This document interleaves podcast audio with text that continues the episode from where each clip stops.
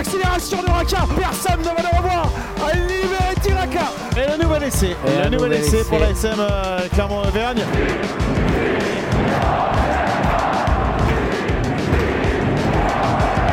Salut et bienvenue dans l'épisode 23 de la saison 4 du podcast Ici Montferrand avec aujourd'hui autour de la table Jeff Nunez, Manu Caillot et Arnaud Clergue. Messieurs, bonjour, en pleine forme? Salut Martial.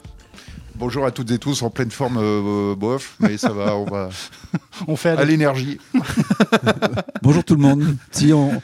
Ça fait aller, ça fait aller. Allez, la question du jour, messieurs. L'ASM Clermont est-elle à sa place Ce week-end, l'ASM s'est incliné euh, dans le Béarn face à la section euh, paloise 28 à 20 lors de la 16e journée euh, du top 14. C'est la 8e défaite des Clermontois en 15 matchs. Alors, messieurs, rapide tour de table. L'ASM Clermont est-elle à sa place? Arnaud Alors, elle est septième actuellement au, classement, et oui, je dirais que actuellement, euh, l'ASM, c'est, euh, ça, vaut la- entre la septième et la dixième place. D'accord, carrément. Euh, Manu? Oui, effectivement, elle est, elle est à sa place. Euh, on a l'impression de se, se répéter euh, semaine après semaine. Et quand on voit les résultats jusqu'à présent euh, du club, euh, oui, cette équipe est à sa place. Tu fais bien de, de le préciser, Arnaud. L'ASM est effectivement euh, septième avec 34 points à égalité, deux points avec le Racing. Toutes les deux équipes ont un match en moins. Euh, Jeff, tu, tu pensais que j'allais pas te solliciter. hein. oui, je me suis dit, tiens, bon, Est-ce que l'ASM est à je sa suis venu place tenir la chandelle. Euh, Tu, eh la, ben, tu la tiens très bien. Eh bien, je vais, je, je vais prendre euh, face à mes deux contradicteurs. euh, ben, je vais prendre le contre-pied naturellement. Ils estiment que oui, la SM est à sa place. Moi, je pense que non, ce, ce club n'est pas à sa place. Ah, voilà, bien joué. La nuance. Euh, Allez, Manu, euh, la- l'ASM qui est à, à- à sa place par rapport à quoi? Par rapport à- aux performances qu'on peut, qu'on peut voir depuis le début de, de saison, c'est ça? Oui, c'est ça, tout à fait. Alors c'est vrai que bon, on savait dès le départ qu'avec un nouveau staff, il fallait, il fallait du temps pour que John Gibbs puisse euh, mettre euh, ses idées, mettre son projet de jeu euh, en place. Il avait parlé euh, de faire un premier bilan après, après les dix journées. Oui, c'est vrai. euh, après les dix premières journées. Euh, mais sauf qu'on s'aperçoit que ben, les semaines passent, on avance dans cette, dans cette compétition, comme euh, d'ailleurs en, en Champions Cup, et, et on a l'impression que les mots clermontois sont les mêmes. euh, Mot MAUX. MAUX, effectivement, euh, sont les mêmes d'une semaine sur l'autre, comme l'a souligné Arthur Ituria euh, dès la fin du match. C'est surtout ce manque de maîtrise, en fait, parce que l'ASM avait le match en main Oui, ce dimanche face à, face à Pau. Elle menait elle avait 4 points d'avance après le drop de, de Gabin. Euh, et puis voilà, il y a eu cette indiscipline derrière, et puis et des mauvais choix par, par moment. Alors on a vu Morgan Parra, euh, euh, le visage fermé, euh, un peu en colère, avec certains choix, certaines dé- décisions prises par ses, par ses, par ses coéquipiers. Et, et aujourd'hui, ben voilà, ben, l'ASM perd à Pau, l'ASM s'est incliné à Perpignan.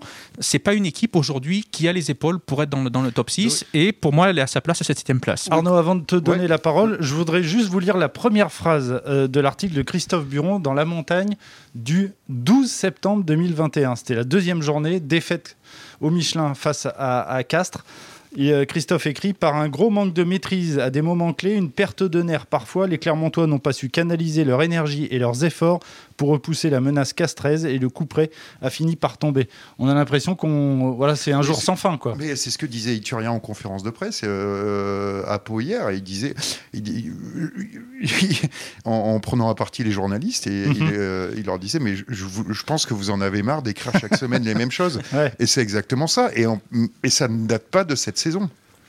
Sous Azema, c'était pareil. Le- cette équipe était incapable d'être constante pendant 80 minutes. Euh, rares sont les fois où ils y sont parvenus. Je me rappelle euh, de, de- de la victoire à Montpellier, où Ouais. justement ils étaient arrivés à être constants pendant 80 minutes. Et comme par hasard, ils sont arrivés à, à battre Montpellier, la, la- la seule victoire à l'extérieur de cette saison. Et, et c'est- c'est un ingrédient qui est, qui, qui est nécessaire. Ils pourront pas être dans les 6 s'ils n'arrivent pas à être constants pendant 80 minutes. Euh, là, le- euh, Manu, le, Manu le, le disait fort justement, euh, il y a la défaite à Perpignan, la défaite Mhm. à Pau. Si cette équipe ne parvient pas à gagner à l'extérieur, je vois pas, enfin, ça sera c'est impossible d'être dans les 6. Oui, surtout Impossible. contre des petits clubs et c'est pas péjoratif. ce que- Exactement. Ce que, Oui, mais c'est ça, c'est ce qu'on que- parle pas. je dis. On Ouais. parle pas de La Rochelle, on parle pas là euh, les exemples que vient de citer Arnaud, c'est Perpignan Ouais, ouais. euh, qui est promu, c'est Pau qui se bat depuis plusieurs saisons pour le pour le maintien. Et Xavier Sadourny a dit, euh, l'a dit clairement, on l'avait coché dans notre échéancier. hein, donc, Bah, euh, bien sûr. Bien voilà, sûr, le but sûr. du jeu, c'était de l'emporter Ben, là-bas. c'est ça, puis on verra, j'imagine qu'on l'évoquera un peu plus tard dans cette dans cette émission, mais euh, c'est quand même une mauvaise opération quand on voit les résultats des autres formations ce week-end. Euh, ça commence à, à bouchonner euh, aux portes du, du- du top 6 et maintenant, il va plus falloir traîner en route euh, pour les Clermontois s'ils veulent. euh, Le, le- ouais, ouais, bien sûr. Il y, a, il y a le match de Bordeaux là qui arrive, euh, qui arrive ce week-end. Ce sera dimanche Oui, soir, ouais, Michelin. plus- Mm. De toute façon, faut, il faut, faut plus non plus laisser de, de points à domicile, mais le, le derby à Brive, euh, ça va être vraiment. retard, euh, on, a- on le dit chaque semaine, mais ça, ça commence à devenir crucial. Alors, on va donner euh, la parole à, à l'avocat de la défense, mon cher euh, Jeff. Euh, euh, tout à l'heure, euh, Arnaud parlait de- d'Arthur Ituria, qui a notamment déclaré, entre autres, on ne sera pas dans les 6 en jouant comme ça. Toi, tu penses que l'ASM peut être dans les, les 6 Alors oui, oui, naturellement. Je, je pense que l'ASM peut être dans les 6. Mais euh, ce, comment dire euh, En jouant comme ça, non, naturellement. Oui. Mais il, il, il- il manque pas grand-chose pour, euh, pour trouver les bons ajustements.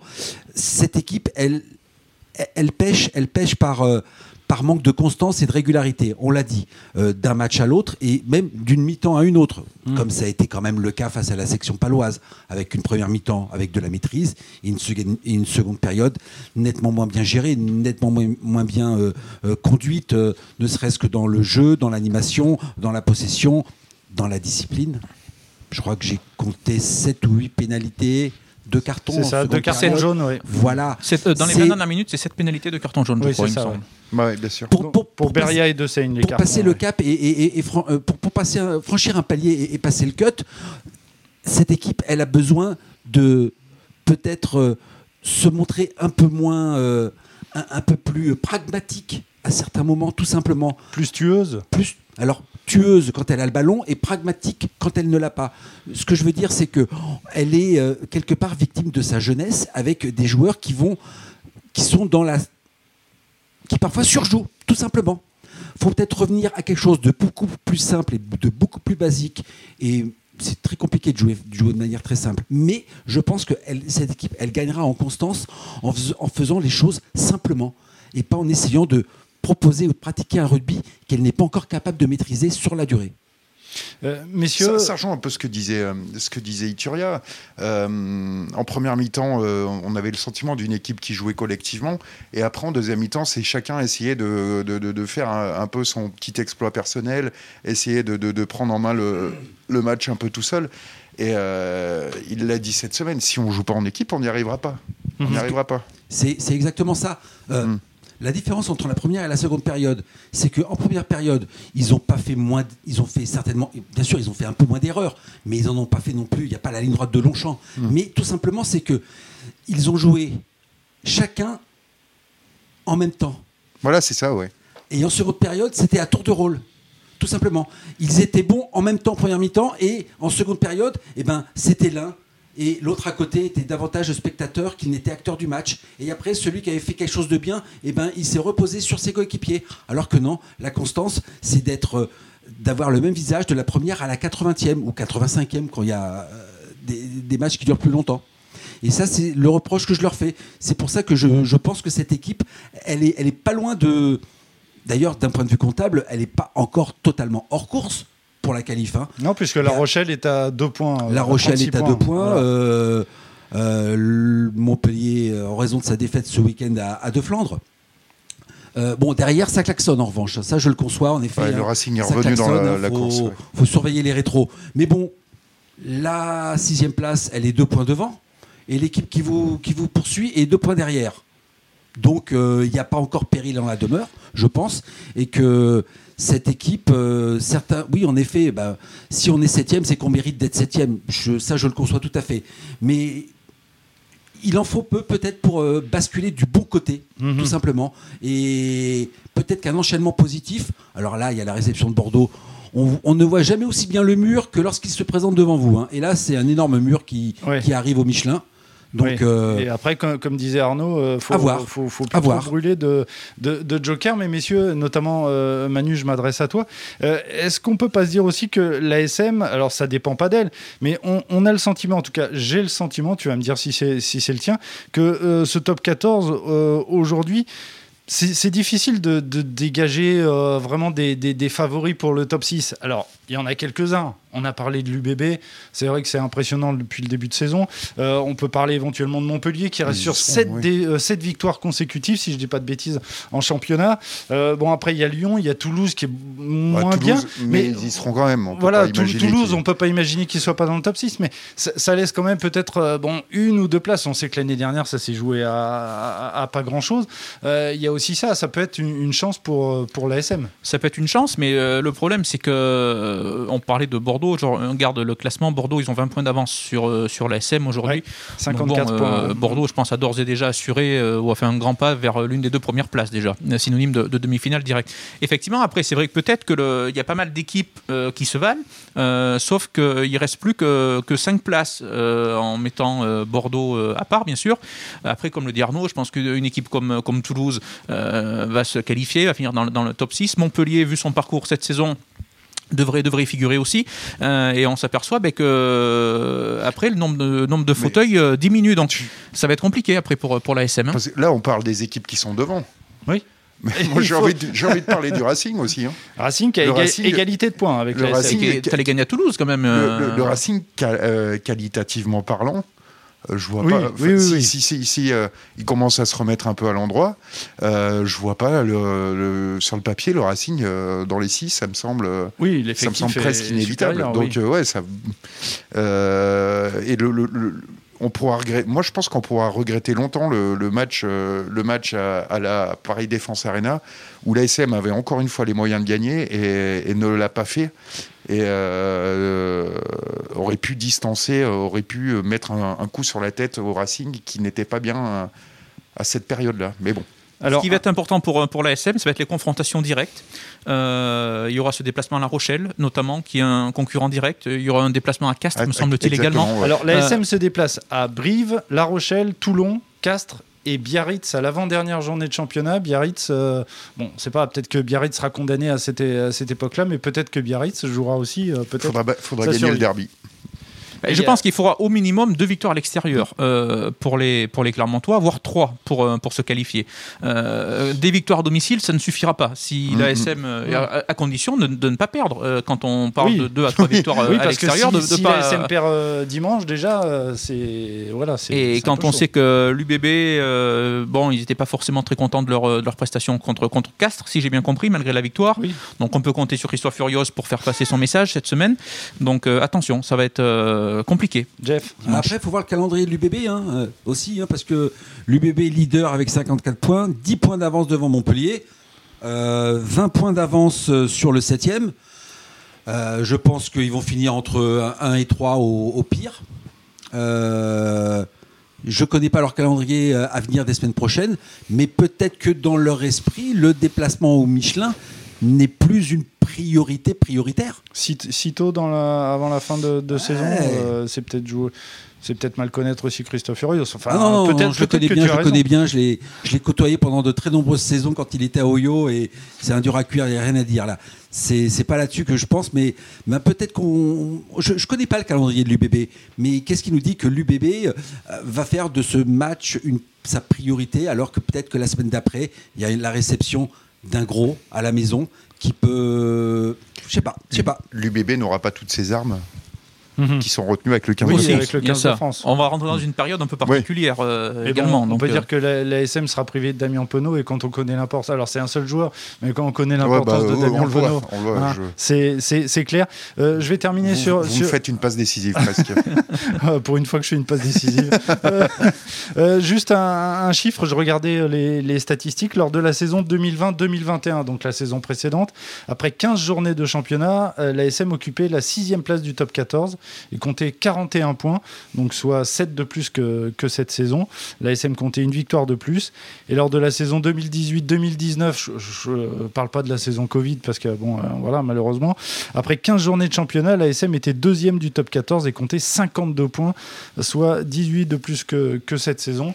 Euh, bon, là, on, voit que l'ASM fait quand même une, une saison. euh, on va dire en dents de scie pour être, Ouais. euh, pour être En gentil. dents de scie, et puis c'est Mais- surtout à l'extérieur, parce que bon, certes, il y a cette défaite à domicile face à, face à Castres. Euh, ça peut arriver de perdre, euh, de perdre à domicile, mais surtout l'ASM euh, en déplacement faisait peur euh, à une époque. Euh, il y a encore quelques, quelques saisons euh, de ça, et des opportunités comme ce match à Pau euh, ce week-end. Comme à l'ASM ne laissait ouais, pas, laissait filer. Hein. Et là, pour l'instant, il n'y a qu'une seule euh, victoire à l'extérieur. Arnaud en parlait tout à l'heure, c'est donc à, à Montpellier. On va rappeler quand même que euh, le top 6, c'est aussi un enjeu, un enjeu économique, hein, Jeff. Ouais, euh, j'ai j'ai consulté le calendrier de l'UBB. Après son déplacement au Michelin, l'UBB reçoit le Racing.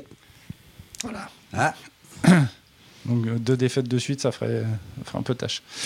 Bon, messieurs, Le mec était allé gagner au Racing d'ailleurs. Euh, tout à fait. Donc euh, on verra ça. Donc on sera bien évidemment dans les tribunes du Michelin euh, et dimanche soir à partir de 21h05 pour ce choc de la 17e journée du top 14. Messieurs, on va clore ce débat. On va attaquer avec les tops et les flops. On commence avec les tops. Jeff, ton top s'il te plaît. Alors mon top, euh, mon top, c'est la solidarité dont le sport en général et, donc le rugby en particulier euh, peut faire preuve.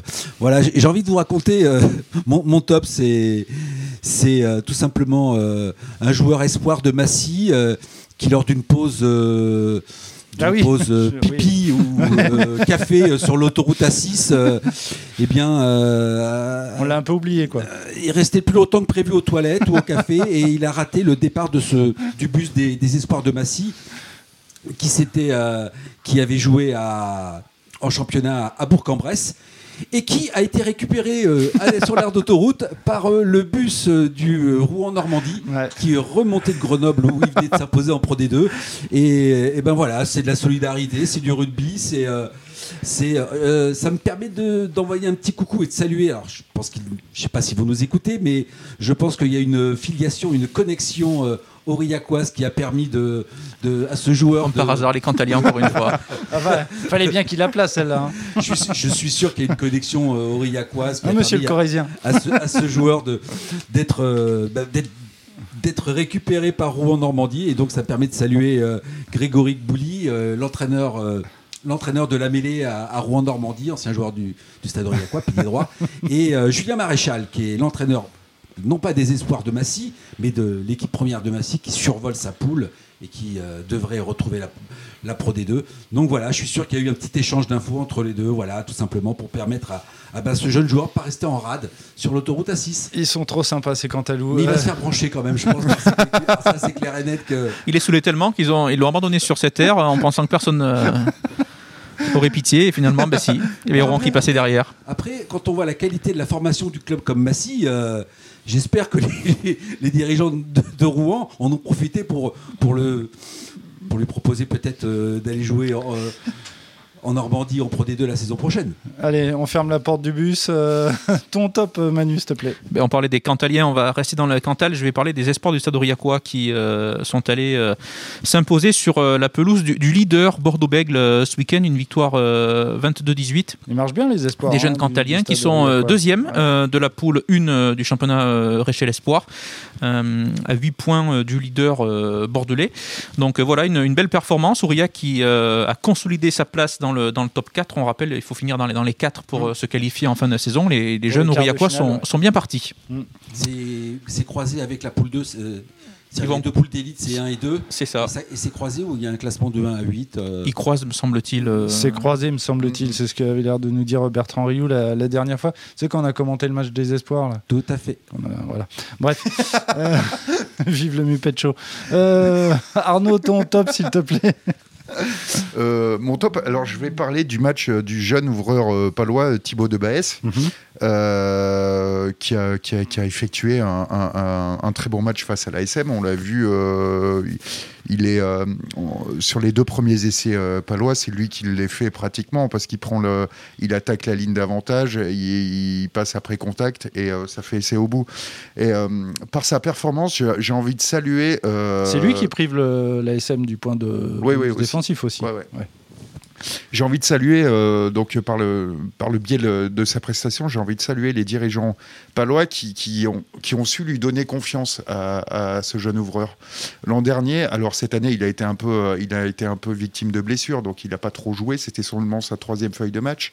Mais l'an dernier, il en a enchaîné une quinzaine. Et, par- et- et de cette façon-là, euh, un jeune ouvreur à un poste qui est, qui est exposé, hein, euh, Carrément, c'est ouais. lui qui a la direction du jeu, c'est lui qui doit, qui doit mettre, euh, qui doit construire le jeu d'attaque. L'expérience amène de la confiance et avec la confiance, on peut plus tenter des choses.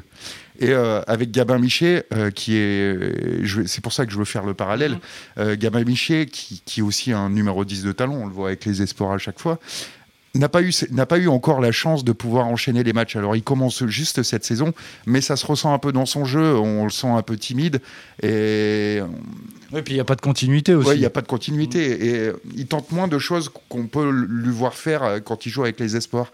Et c'est pour cela que j'avais envie de faire ce parallèle et saluer les dirigeants palois. Le, le, staff technique palois qui a su euh, donner confiance à ce jeune joueur et ça se ressent sur les performances. Ouais, parce qu'il y a du monde à l'ouverture à Pau, Ouais, hein, oui, quand même, sûr. parce qu'on parle bien sûr. Il a fait euh, une quinzaine de feuilles de match alors qu'il y avait Astoy. Euh, Astoy à Astoy. Henry également. Ouais, euh, donc voilà, c'est Mm. pas. Mais Sébastien Pic- Piccheroni, effectivement, on n'hésite pas. ça fait partie. on l'a vu, il a été manager des équipes de France Jeunes. et c'est toujours dans son ADN de donner Mm. sa chance aux, aux jeunes. Et puis ben, tant mieux parce qu'on voit que, que ça paye. Et il n'y a que comme ça, il y a que comme ça qu'un jeune, euh, qu'un jeune et qui plus est à l'ouverture pourra pourra performer euh, de plus en plus avec la confiance. Tu, tu parlais d'Astoy, c'est pas c'est pas le joueur qui devait venir à l'ASM Non, pardon. Euh, on passe Alors, au. on notera que c'est Manu Caillot qui a parlé de Sébastien Piccheroni, le cantalien, et pas moi. J'ai dit ça, j'ai rien dit. Tu m'as mis une pression, il est- euh, il ça se voit incroyable. pas. Ouais, il est euh, incroyable ce mec. Ouais, ouais, ouais, Bon, tu, on en, on tu- en profite encore pour embrasser le stade Aurillacois. tu, tu l'as la tiré personne par, à saluer au stade Aurillacois, tu l'as tiré par la manche. Allez Jeff, ton, ton flop. Alors mon flop, alors autant euh, j'avais un top euh, euh, qui permettait de mettre en valeur euh, la solidarité, Ah, oula. euh, autant euh, j'ai un flop qui En, est en même temps, c'est un flop. hein, donc, qui est à l'opposé, mais vraiment euh, diamétralement opposé. hein, euh, voilà, euh, on, on- ce derby de Fédéral 1 euh, entre euh, hier Carcaran et la Seine nous a offert tout ce qu'on ne, tout ce qu'on n'aime plus, tout ce qu'on n'aime pas. tu parlais de salade de phalange Euh, voilà, deux bagarres générales au match retour, euh, deux cartons jaunes, quatre cartons rouges. euh, le match aller, ça avait été trois jaunes et deux rouges. C'est pathétique, c'est pathétique. Des personnes. Alors le public qui il y a des images, des vidéos qui tournent. hein. On voit le public qui s'énerve, qui s'excite sur les contre les, les barrières, mais personne ne rentre sur le terrain parce que Encore franchement, Heureusement euh, que- qu'il y a des barrières parce que je me demande quand même, Oui, oui, pour oui. avoir revu certaines images, si certains ne seraient pas descendus sur la pelouse. Parce que franchement, euh, s'il y a des, des gens, des spectateurs qui descendent sur le terrain, ça peut être ca- une catastrophe. Ouais. Alors, euh, je je suis pas pour le retour du huis clos. Hein, euh, ne me faites pas dire ce que j'ai pas dit. Mais il y a certains matchs qui pourraient se passer de public et bah, celui-là, euh, quand on voit le comportement des gens. Et d'une, mais c'est surtout le comportement des acteurs sur le terrain. Voilà, tout était, tout était, tout était question de, de, suprématie. Euh, C'était le mauvais côté d'un derby qui pourtant euh, aurait pu être très sympa. Il faisait très beau a priori. J'ai vu les, images, voilà. Et au final, eh ben, je sais pas qui a battu qui, mais ce qui est sûr, c'est que le rugby euh, n'en est pas sorti gagnant. On a vu que Loni Huila avait encore euh, de beaux réflexes quand même, parce qu'il joue du côté de hier Carqueran. Il a pris un carton rouge euh, lors du match aller. Là, il n'a pas été sanctionné, mais ben, Ah, comme parce tous, parce que, parce que ben, de toute manière, c'était simple. hein. L'arbitre pouvait mettre des cartons rouges à tout le monde, puisque les 30, euh, 30 acteurs et les 28, puisque du coup, il y a eu deux premiers cartons rouges à la 55e. Quatre minutes après, ils ont remis le couvert. Ils pouvaient expulser n'importe quel joueur parce qu'ils ont tous participé à cette, à cette bagarre. Euh, rangé entre guillemets. Enfin, c'était l'ours tongé, vu c'est comme ça qu'on le surnomme. Hein. Je crois que c'est un aficionados de boxe, de anglaise. il en a déjà fait. Donc peut-être des. Il a mis en application. Oui, parce que souvent, on voit que les joueurs n'ont pas forcément une technique hein, de ce côté-là, quand il mm. faut sortir la, la boîte à baf. Euh, le, ton flop, euh, Manu eh, On va rester dans la, brutalité. Euh, mon flop, ce sera pour le deuxième ligne du CAB, Lucas Paulos, ah qui a écopé d'un carton rouge samedi lors du match Brive-Biarritz, un match important dans la course au maintien. C'est lui qui a mis le coup de tête? Voilà, pour un coup de tête dans le visage d'un adversaire. Alors, je veux bien croire que les, que les joueurs biarros, d'ailleurs, c'est ce que François Darros a dit à la fin du match, hein, qu'ils avaient réussi à faire sortir Brive euh, du match. Euh, je veux bien croire qu'effectivement, on puisse être cherché. Euh, il y a certains gestes, des fois, qui peuvent agacer. Mais comment, quand on est joueur professionnel, quand on sait qu'il y a une quinzaine de caméras peut-être autour des pelouses, comment on peut avoir ce genre de gestes J'ai quand même du mal à comprendre au bout d'un moment. et, en plus, là, pour laisser dans un match en jeu, laisser ses, coéquipiers à 14, parce qu'ils savaient très bien, enfin, on le sait maintenant, un coup dans le visage de l'adversaire, c'est carton rouge, il n'y a même pas de discussion à avoir. comment on peut avoir ce geste-là quand on sait qu'il reste une mi-temps à jouer derrière, que le match n'est pas fait parce que Brive venait d'encaisser un essai en plus juste avant la mi-temps? Euh, il y avait 19-10, je crois, à ce moment-là, du coup. Euh, comment on peut avoir une réaction comme ça et comment on peut laisser son équipe euh, à 14 toute, une, toute une deuxième mi-temps? Donc voilà, mon, flop, c'est pour le deuxième ligne argentin. un match important pour le maintien en plus, quand même. Mais c'est ça. le CAB s'est redonné un peu d'air avec cette victoire, mais. non, comme tu dis, Manu, tu dis. Euh, alors, j'aime pas le mot de faute professionnelle parce que on est dans le sport, mais ce sont des professionnels et quelque part, eh ben, il y a abandon de poste pour moi. Il y a abandon de poste. Le mec a laissé tomber ses partenaires. Ça s'est bien terminé pour les pour les brévistes, mais ça aurait pu euh, très mal se, mm. se finir. Et euh, voilà, euh, sur un geste comme ça, ça peut jouer, ça peut coûter un maintien, ça peut coûter. Donc c'est pour ça, j'ai quand même du mal à comprendre comment on peut euh, avoir ce genre de, réaction. Allez, dans quelques secondes, Jeff, tu t'échauffes pour le, quiz.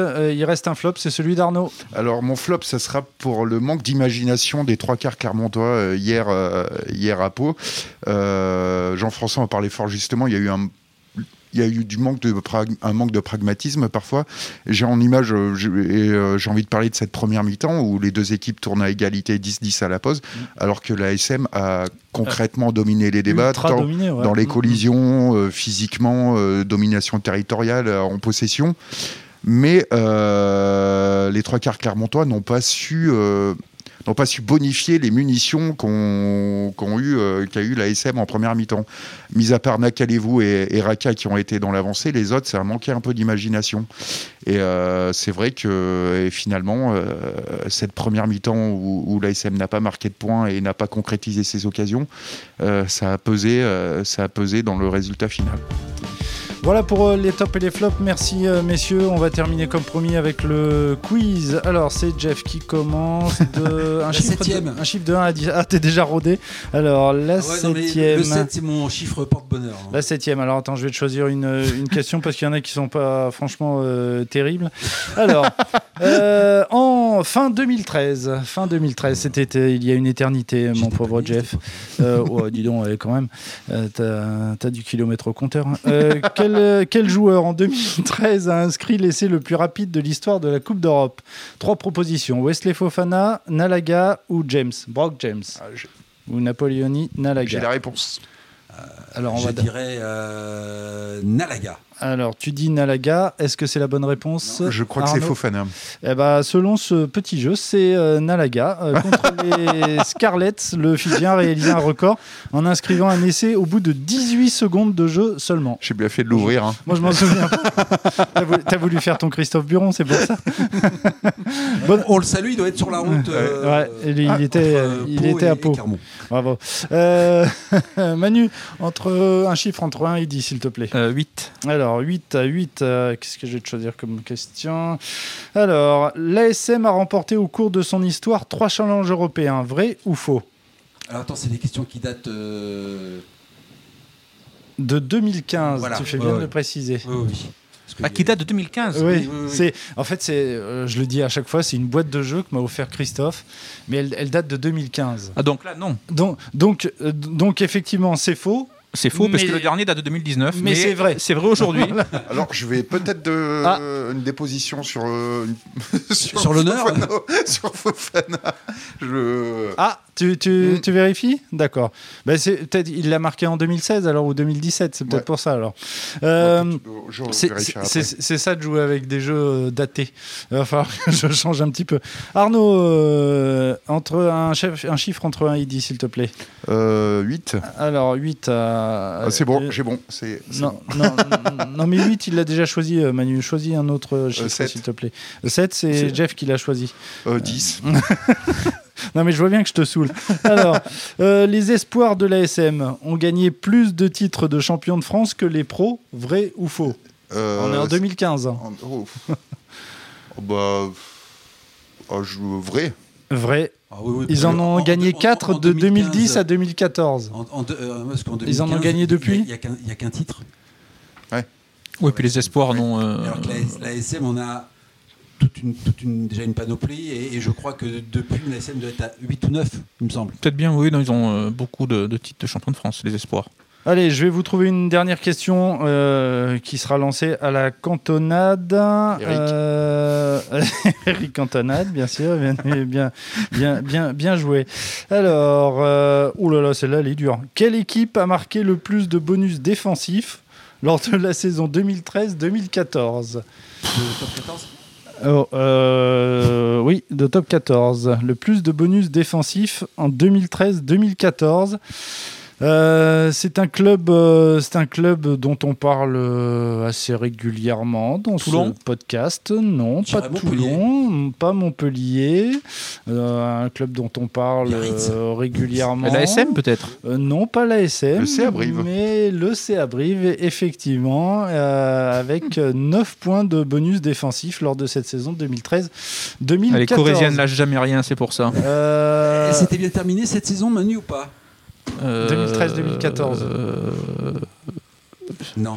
je sais même plus là. Euh, Bref, euh, t'as la réponse pour, euh, pour Fofana, vais Arnaud, ou pas? Regarder. Bon, ben, on, on- on verra ça la semaine prochaine. En tout cas, messieurs, merci beaucoup pour votre participation. Euh, cet épisode, vous pouvez bien sûr le retrouver si, sur euh, la page de La Montagne, sur le site internet de La Montagne et sur les plateformes de podcast. Messieurs, merci beaucoup et à la semaine prochaine. Ciao Salut Au revoir. Au revoir, salut, salut à toutes et tous.